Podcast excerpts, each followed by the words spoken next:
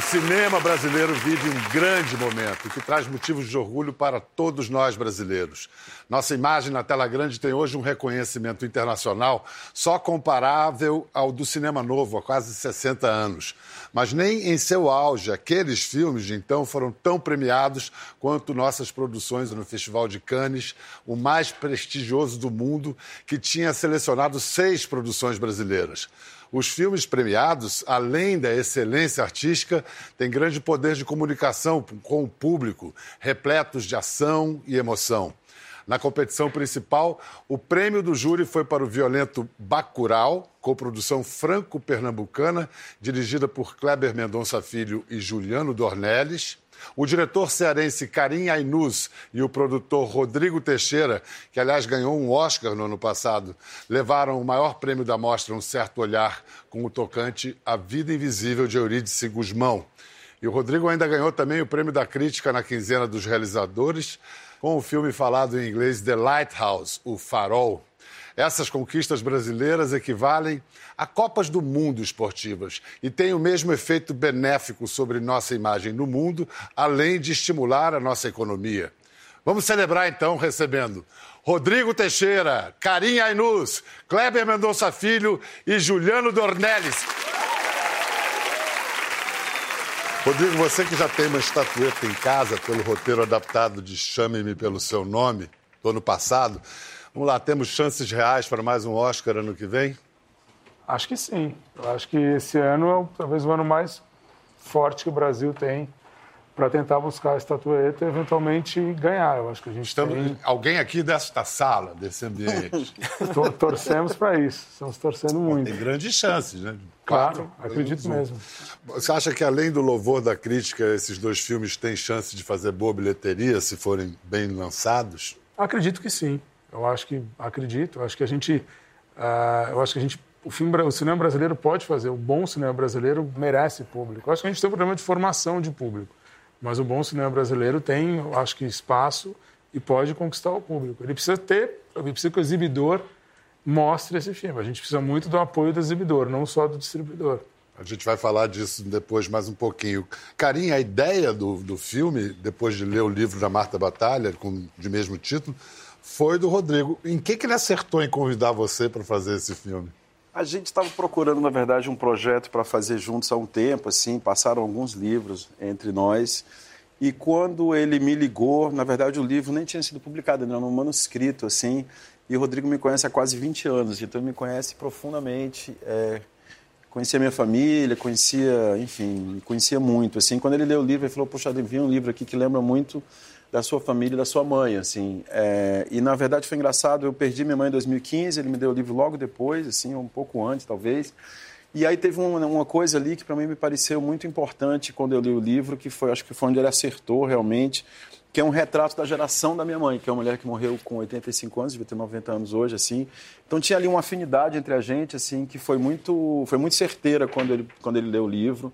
É, e tinha uma coincidência engraçada, tenho uma tia postiça que chama-se Guida, e a segunda personagem do filme chamava-se Guida e tal. Então ele, ele, ele foi muito sabido quando ele me apresentou esse Antes esse de falar um pouco, para incluir mesmo quem claro. não tenha visto o filme, é, um aperitivo da Vida Invisível de Eurídice Guzmão.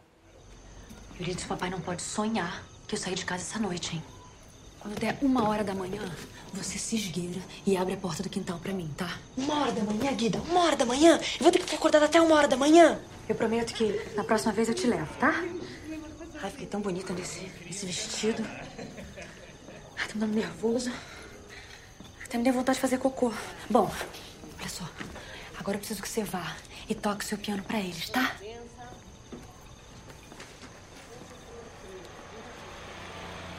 Vai, Eurídice. Não vou. Eurídice, olha pra mim. Por favor. Vai.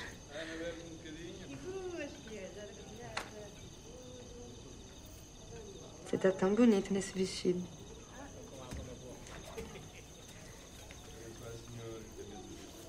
Pena que é tão baixinha.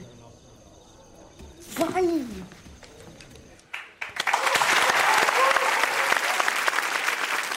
Explica quem são essas irmãs e as atrizes que é, As atrizes é a Carol Duarte, que faz o papel de Euridice, que é a mais alta, e a baixinha é a Júlia Stockler.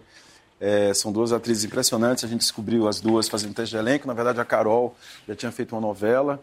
É, e elas fazem o papel das duas irmãs, a Eurídice, que é a Carol a mais alta, e a Guida, que é a, que é a menor. A Guida faz a mais velha. E aí acontece algo que eu não vou falar para não estragar o filme, que elas são separadas e elas passam a vida inteira tentando se encontrar. E, na verdade, moram na mesma cidade, um achando que a outra tinha ido embora do Brasil. É, então o filme é um pouco essa procura, as duas irmãs se procurando e, na verdade, é um filme que fala muito sobre solidariedade. Assim, se elas tivessem ficado juntas, a vida teria sido provavelmente É um filme difícil diferente. de vender sem dar spoiler, né? Eu estava ouvindo você falar, é. então, o que, que eu posso antecipar? Qualquer coisa pode comprometer é. assim, o envolvimento, porque ele tem, vai surpreendendo e o final é muito surpreendente. O que, que, ele diz sobre a relação de homens e mulheres no Brasil, esse filme? É, eu acho que Temporalmente. Das... Acho que foi muito importante também a, a escolha desse, desse, desse, desse livro. Eu estava falando quando o Rodrigo me ofereceu para ler o livro e tal. No momento era muito era muito pessoal a decisão que eu tomei de fazer o filme, assim, era muito por, por questões que eu acho que deviam quando eu falei da geração da minha mãe, de pessoas daquela época, mas eu acho que o filme foi se tornando cada vez mais importante, porque eu acho que ele é antes de tudo um filme que denuncia um pouco como que o patriarcado, né, como é que o machismo pode ser tão tóxico assim, né?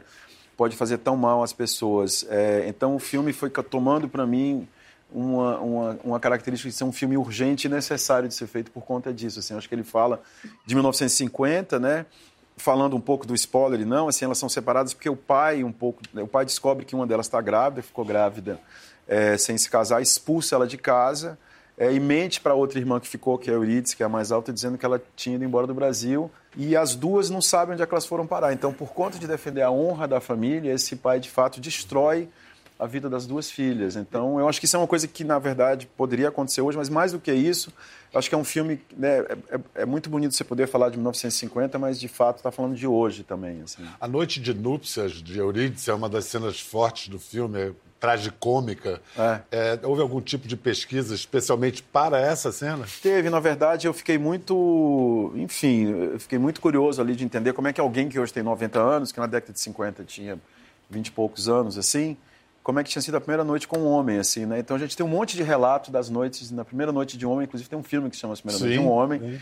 Mas. É, é, e, e, e, sobre as mulheres tem muito pouco. Então a gente fez uma série de entrevistas com senhoras que tinham entre 80 e 90 anos, tentando entender como é que tinha sido esse momento, como é que tinha sido o momento de ver um homem nu pela primeira vez. Quer dizer, então tinha ali um negócio que foi muito complicado, mas que foi muito bonito fazer o filme, que foi recuperar é uma memória que, não, que é invisível, né? que não está escrita, que é pouco falada, que está pouco no cinema, que está pouco na literatura. Então, a cena foi muito construída a partir dessas entrevistas que a gente fez. O seu filme é um melodrama muito bem realizado.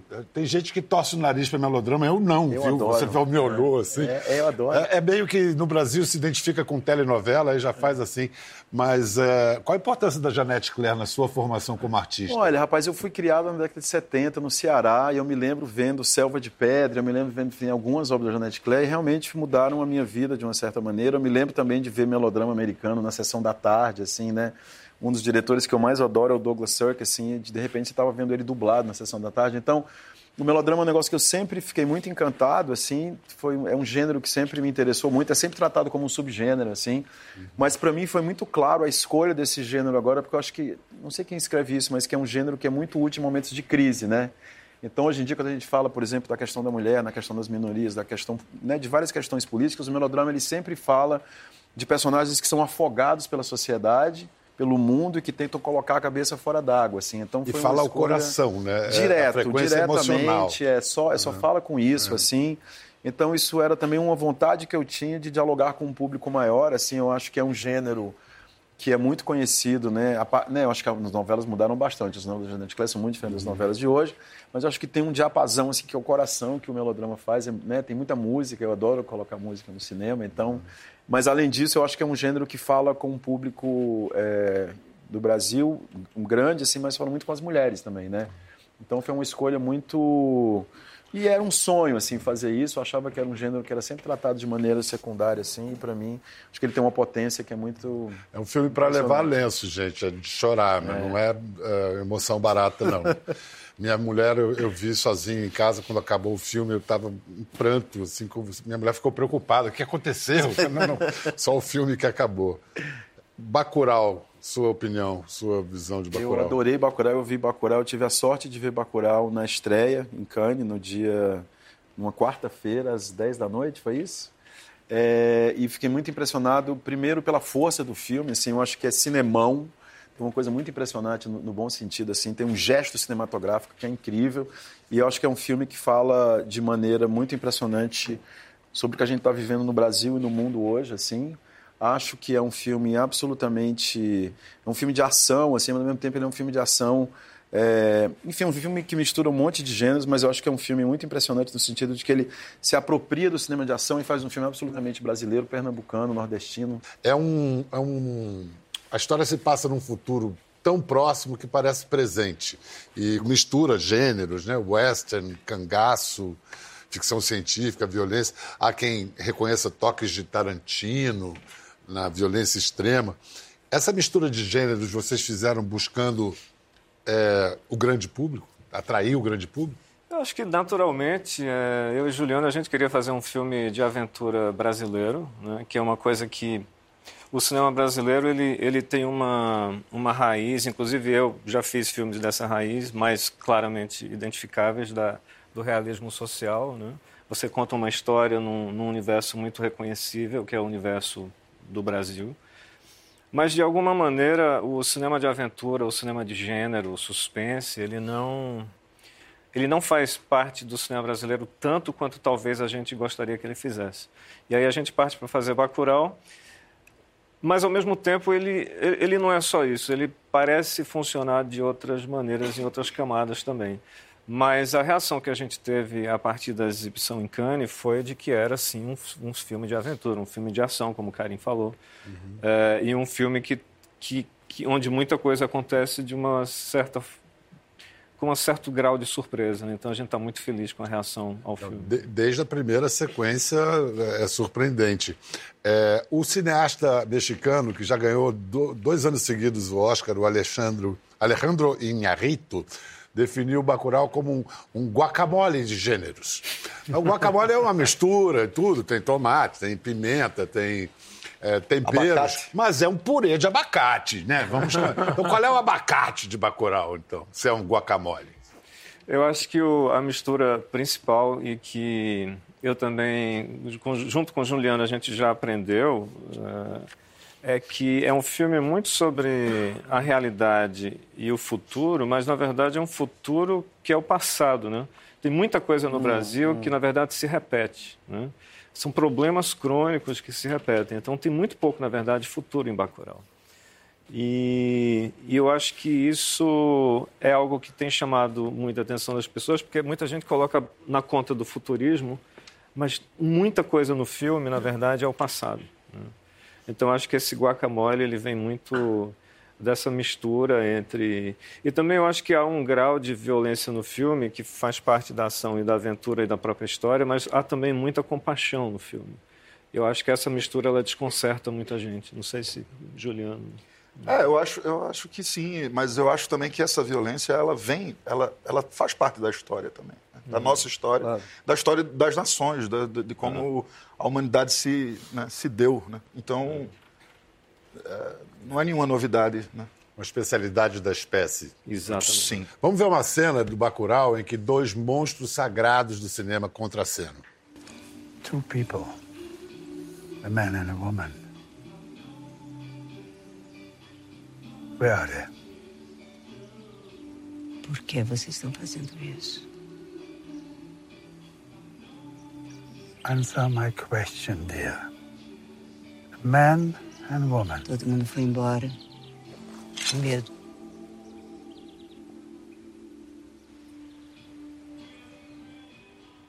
Corta! Pode ter uma faca, né? É, é, engraçado porque eh, quando você está na finalização do filme, você é muito super protetor do, de mostrar coisas do filme. Né? Aí quando o filme passou em Cannes, aí você começa a relaxar. E para mim é inconcebível exibir essa cena aqui, mas tudo bem, já exibi.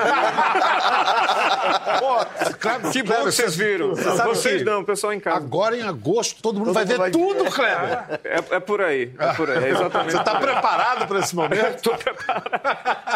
Como Olha o só. gato- o gato já saiu Não. da sacola, né? O, o gato já saiu da sacola e, e- e, Pedro, é, a gente concordou em exibir. Eu estou falando brincando. a gente- Eu também. É o seguinte, é, é curioso que a gente escolheu uma cena com Sônia Braga, Udo Kier, mas o filme é um filme coral, né, na definição feliz do Ricardo Calil. Tem- ninguém é protagonista e todo mundo é protagonista. Como é que essas duas estrelas se integraram a essa proposta, entenderam isso e, e embarcaram? Eu acho. Opa! é, o- Tem- foi, foi bem diferente é, com Udo e com Sônia, né? Sônia é, pegou, fez as malas e se mudou para lá. Passou dois meses com a gente. A Sônia é fã de carteirinha do Kleber, do Sul. Né? Eu acho que é um pouco mais do que fã. Eu acho que Sô- Sônia é família, né? Família. Hoje é é família. a nossa família. É. E aí, isso foi Sônia. né? E, e com o Udo, ele chegou diretamente de Palm Springs, desceu do avião, entrou num carro, pegou uma viagem de seis horas pro, pro sertão profundo, chegou lá e é a primeira vez que ele vê algo de Brasil é naquele lugar, assim. Vocês Passou deram uma 15 cachaça para ele. Ah, eu acho que... Não, porque só pra... E pediu uma cachaça. Não, sim, ele chegou é, pronto para isso mesmo. E, e foram 15 dias intensos com ele lá. O cara tem 74 anos agora, estava com 73 naquela época. É, ele tem muita energia, mas muita. É tipo assim, o dobro da minha, que tenho 38. É, é impressionante. É, quando você chegar aos 74, você vai.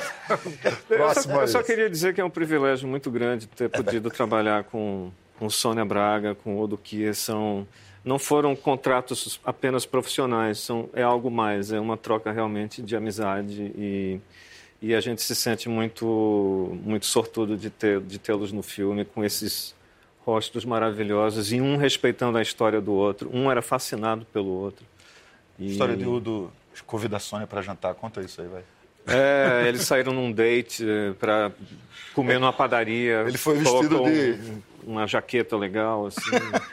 É, foi fantástico trabalhar com eles. Muito bom. Olha, vamos é, tentar entender uma contradição, um paradoxo que o Brasil está vivendo agora e que foi muito bem definido pelo Cacá Diegues. Cacá disse: Este é o momento mais contraditório da história do cinema no Brasil. Ao mesmo tempo em que vive sua melhor fase, ele está ameaçado de acabar. Por que está ameaçado de acabar? Rodrigo, você que é produtor, o homem de negócios aqui, as políticas públicas que ajudaram a construir ah, durante duas décadas esse momento do cinema brasileiro estão em risco a a ponto de poder paralisar a nossa produção? Estou perguntando para o Rodrigo, mas, enfim, estou eu botando o que- Eu assunto acho que na não é uma questão de risco, eu acho que é uma questão de. Existe uma. Primeiro, dentro da própria indústria, dentro da própria agência, existe, existe uma discordância entre quem comanda a agência, entre as pessoas que estão dentro da agência, que precisa ser acertada entre eles. É uma coisa que nós, produtores, diretores, atores, eh, as pessoas do meio, a gente pode eh, conversar com eles, tentar fazer com que isso ah, se acalme ou tente fazer com que isso vire algo que beneficie a todos, no sentido de continuar ah, funcionando e de continuar fazendo o trabalho que tem que ser feito. Ah, No momento, qual é a situação? Entrou um novo governo que decidiu mudar a política audiovisual brasileira. Temos uma maré também nesse governo, e em parte da opinião pública, de que os artistas brasileiros são vagabundos, mamando nas tetas do Estado. Me explique o que está acontecendo objetivamente e se eu estou certo nesse diagnóstico. É, o artista brasileiro, ele é, ele trabalha tanto quanto um médico, um professor, um motorista de ônibus, são todas funções absolutamente essenciais na sociedade. né? É, nós trabalhamos 10 anos no Bacurau. Eu tenho certeza que Karim e Rodrigo têm, têm suas próprias histórias em relação ao projeto do filme novo. É, agora, entre o final da filmagem, maio e fevereiro, nós editamos o filme durante 10 meses, de 9 às 5 da tarde. A gente trabalha como qualquer pessoa. Eu acho que existe uma maré, sim, é, no sentido de, de tirar o valor do trabalho do artista, mas a indústria cultural, que é essa indústria na qual a gente trabalha, ela é uma indústria como qualquer outra, ela gera emprego. Né? E foi exatamente isso que Juliano Eles falou. reclamam É uma, muito é da uma coisa indústria do que especialmente gera emprego. Poucas indústrias geram tanto emprego quanto a indústria O cultural e a retorno, é, o cinematográfica retorno é enorme. Eles reclamam de subsídio, mas tudo, tudo que se faz tem Tudo subsídio. tem subsídio. Muito mais do que no cinema, sabe? A agricultura. Então não faz o menor indústria. sentido. É só, é só porque a gente representa uma ameaça, porque a gente faz pensar. E eu acho, também, eu acho também que a Gera gente, ideia, né? infelizmente, Gera crítica. A gente não é uma classe unida. Se a gente fosse unido, a gente tinha força para dialogar, porque esse diálogo vai ter que existir.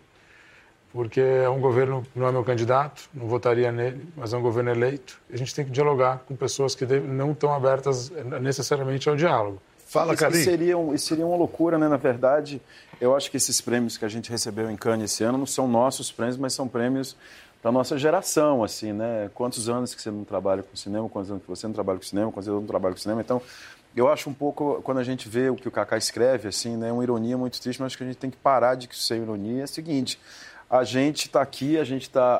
Tá fazendo um trabalho que é fruto né, de políticas do audiovisual que existem há 15, 20 anos. Eu me lembro, eu sou o mais velho de vocês todos, eu me lembro que em 94, e você deve se lembrar disso com o fim da Filme, levou-se 20 anos para a gente reconstruir o cinema brasileiro. Assim, levou-se muito tempo para a gente estar onde está.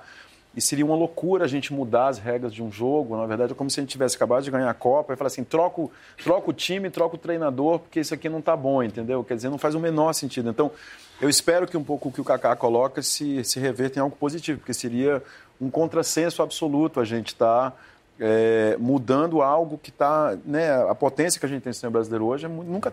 Como você falou no começo, né, Pedro? Assim, há muitos anos a gente não tem. uma coisa também. E há 20 anos seria impensável até que um cearense, um pernambucano estivesse nesse lugar, né? de- Hoje a gente Não. faz o quê? 160 filmes num ano. É, fazia dois em 94, cara. A gente Sabe? caiu para dois filmes. Você imaginou o que que é isso? O que- tempo que isso levou? A quantidade de gente que sobrevive desse trabalho. Não, outra coisa que você falou que é importantíssima é a descentralização do audiovisual, entendeu? Né, assim, na verdade, eu, saindo do Ceará, eu jamais tinha pensado em fazer cinema e eu já só comecei a fazer cinema por conta do que aconteceu a partir de 94, enfim, depois né, que as coisas foram retomadas. Então, a gente está aqui, na verdade, não é um milagre, a gente está aqui é um esforço e é, na verdade, construído. é- é- foi Ah. construído, entendeu? Fruto de um Então- trabalho de muitos anos. Eu acho que também tem uma coisa que vale mencionar. Esses dois prêmios são prêmios do coletivo, né? Melhor filme é coletivo. É. É para todo mundo. Não é melhor ator, é Então, melhor assim, não é um prêmio individual. São os melhores filmes, é coletivo. Todo mundo que trabalhou nesse projeto, do primeiro ao último, ganhou esse prêmio. É o prêmio de todos. Vamos pegar uma carona na emoção de vocês, reviver o momento do anúncio da- das premiações. Primeiro, o Michael Moore anunciando a vitória de Bacurau. Olha os filmes que já ganharam esse prêmio. Art in dark times is what has helped save humanity from the autocrats and the idiots. Tonight's jury prize has a long and honored tradition of this. Past winners of this particular prize include The Seventh Seal, All About Eve, La Ventura. Tonight's film is in good company. Bacurau for Clever Mendoza, Filo and Juliano Dornelles. Eu dedico esse prêmio para todos os trabalhadores e trabalhadoras do Brasil, da ciência, da, da educação e da cultura. Obrigado. We've had a fantastic week in Brazil with the Prêmio Camões for Chico Buarque, the great Chico Buarque. Last night, last night, uh, Karim Ainuz won a major prize at Un Certain Regard, and uh, we have this recognition here. So we are ambassadors of culture. We work with culture in Brazil. We need support and respect. Thank you very much.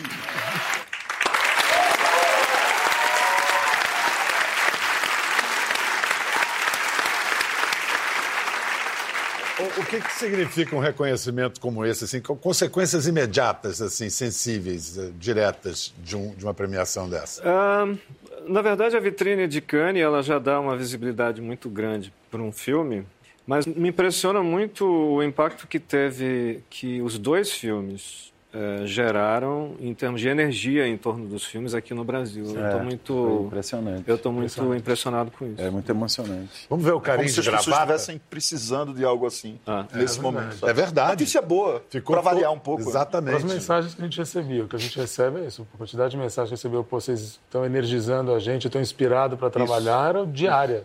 Tô- Agora é as pessoas meninas jogando bola aí e tá Ah. todo mundo vibrando de É novo. isso aí. É isso. Vamos ver o carinho de gravata lá, agradecendo.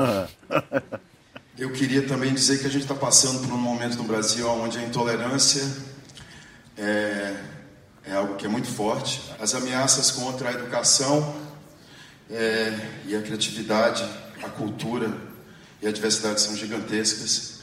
E eu queria, portanto, dedicar esse prêmio à vivacidade do cinema brasileiro, primeiro. Queria dedicar às minhas atri- atrizes que estão aqui.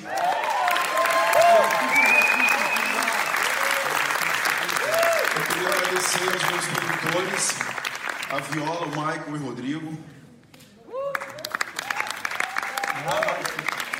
É, eu queria, sobretudo, dedicar esse prêmio a Fernanda Montenegro, que é uma atriz impressionante, e a todas as mulheres do mundo. Que o futuro seja melhor que o presente.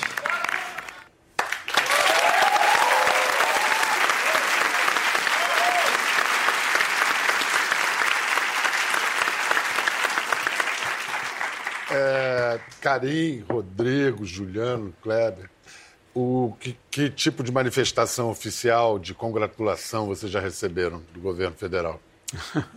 Bac- nossa equipe de Bacurau, nenhuma. Nenhuma. Nenhuma. Nada. Nenhuma. Nenhuma. É, A Essa se é pena, manifestou. na verdade, a, é a agência, pena, a né? agência do cinema se manifestou através da, de redes sociais na quinta, na sexta-feira, no dia da, da premiação, ah, ao filme, que- no dia que a gente recebeu o prêmio pela Serta Regar, ela se manifestou naquele mesmo dia a todos os filmes brasileiros que estavam em Cannes. E no dia seguinte a agência se manifestou através das redes sociais, se manifestou ah, congratulando o Bacurau e o, e o Vida Invisível, mas foram, foi a única. É como se a gente tivesse ganhado a Copa E do a. Secretaria de Cultura, a Secretaria de Cultura de, de São Paulo, municipal, através do Aleio CEF, fez sim É? uma, uma menção aos dois filmes. Tem que lá, o Ale é um entusiasta da cultura e ele fez. Bom, mas é como se a seleção brasileira tivesse ganhado a Copa e o governo de São Paulo, então a Secretaria de Exatamente. Esportes de São Paulo, congratulasse. Exatamente. E o governo federal em silêncio. É, antes da. São duas coisas. An- Antes de nós embarcarmos para Cannes, fomos recebidos pelo governador de Pernambuco, que foi uma coisa muito simpática, eu achei muito é, cidadã, Paulo Câmara. E na coletiva de imprensa em Cannes, um jornalista, eu não sei se era italiano, ele perguntou se nós eh, mostraríamos o filme para o presidente eleito Bolsonaro. E eu disse, o filme Bacurau ele é uma coprodução Brasil-França, ele foi feito com dinheiro público do Brasil e da França. E o presidente ele tem todo o direito de ver o filme e eu espero que ele goste. Essa foi a minha resposta. Portanto, se ele quiser ver o filme, ele pode ver quando ele entrar em cartaz ou talvez a gente arranje uma sessão para ele. Uma Porque é importante, que eles, é importante que eles entendam o trabalho que é feito em cinema no Brasil. Mas, Kleber, eu acho que talvez ah, essa reação tenha a ver com a manifestação que vocês fizeram em 2016, quando você esteve em Cannes é, com o Aquários. Estou lembrando. Pois é. E, É, você mesmo ali. e eu acho que tem gente que ficou chateada com essa manifestação. Ficaram chateados. Oh, yeah.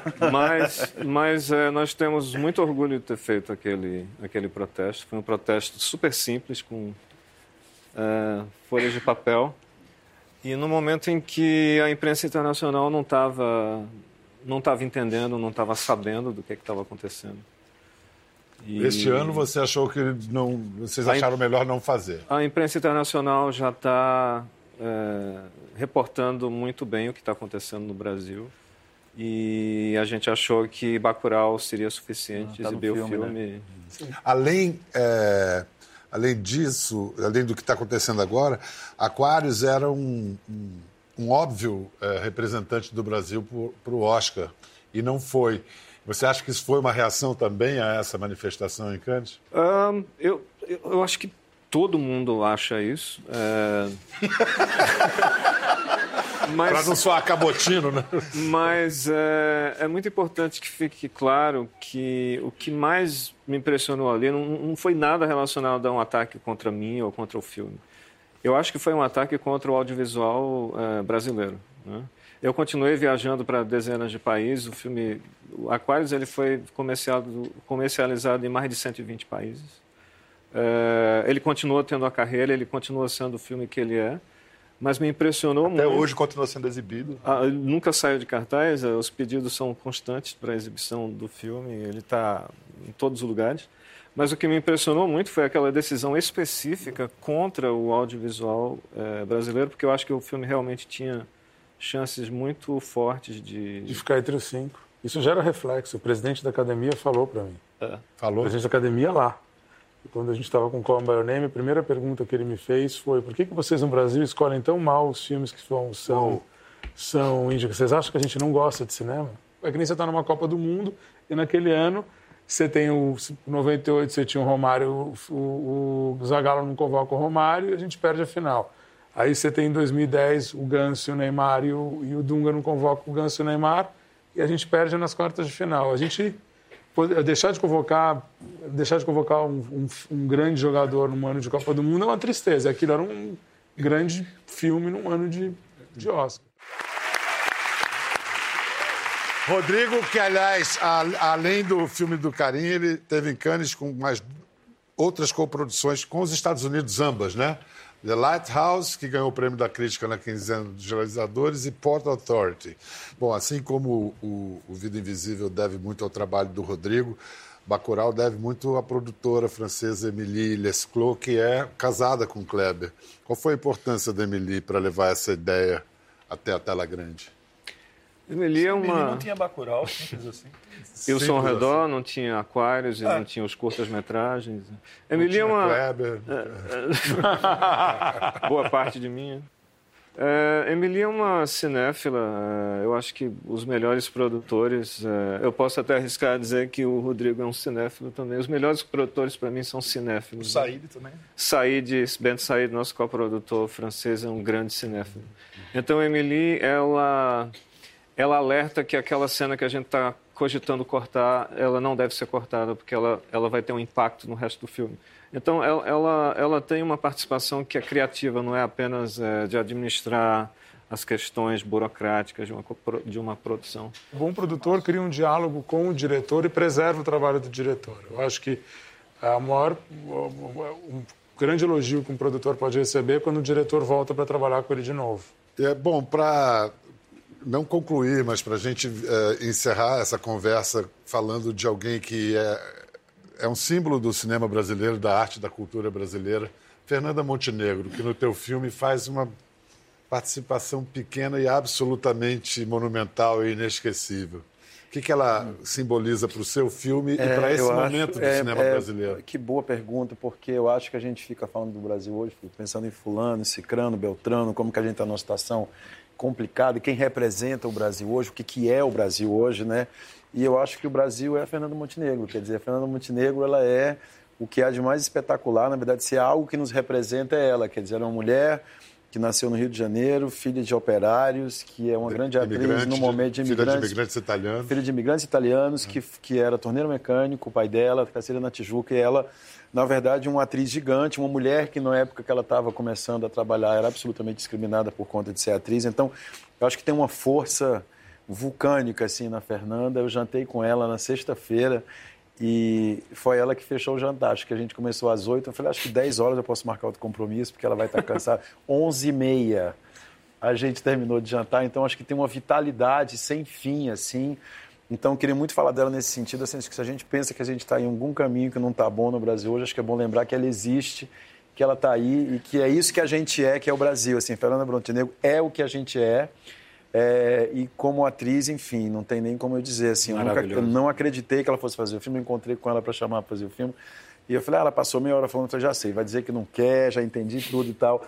E foi o contrário. Então, é um presente assim para alguém da minha idade ter alguém como ela é, né, que está disposta a colaborar, né? Não vou falar que eu dirigi a Fernanda Montenegro porque é um pouco arrogante, assim. Então é uma colaboradora muito impressionante e eu acho que é uma alegria que ela esteja aí. Eu acho que é uma alegria que ela esteja como ela está. E eu acho que se tem algum momento que a gente fica triste sobre o que está acontecendo no Brasil hoje, acho que a gente tem que lembrar muito dela, assim. Um país que produziu Fernanda Montenegro não é qualquer país, né, gente? Puxa vida, excelência. esse é o grande país, entendeu, né? É, é. Não é qualquer país que tem uma Fernanda Montenegro. Estou aqui sem graça de saber quem é que vai para o Oscar desses dois. Será que tem uma, uma solução de compromisso? Sei lá, Fernanda de novo ir pegar o de melhor atriz que ela não ganhou nesse Abriu uma hipótese, a gente, são nove filmes. Abriu uma hipótese esse ano. Cinco vão ser selecionados pela, pelos países uhum. e quatro vão ser selecionados por um grupo, um comitê para excelência lá fora.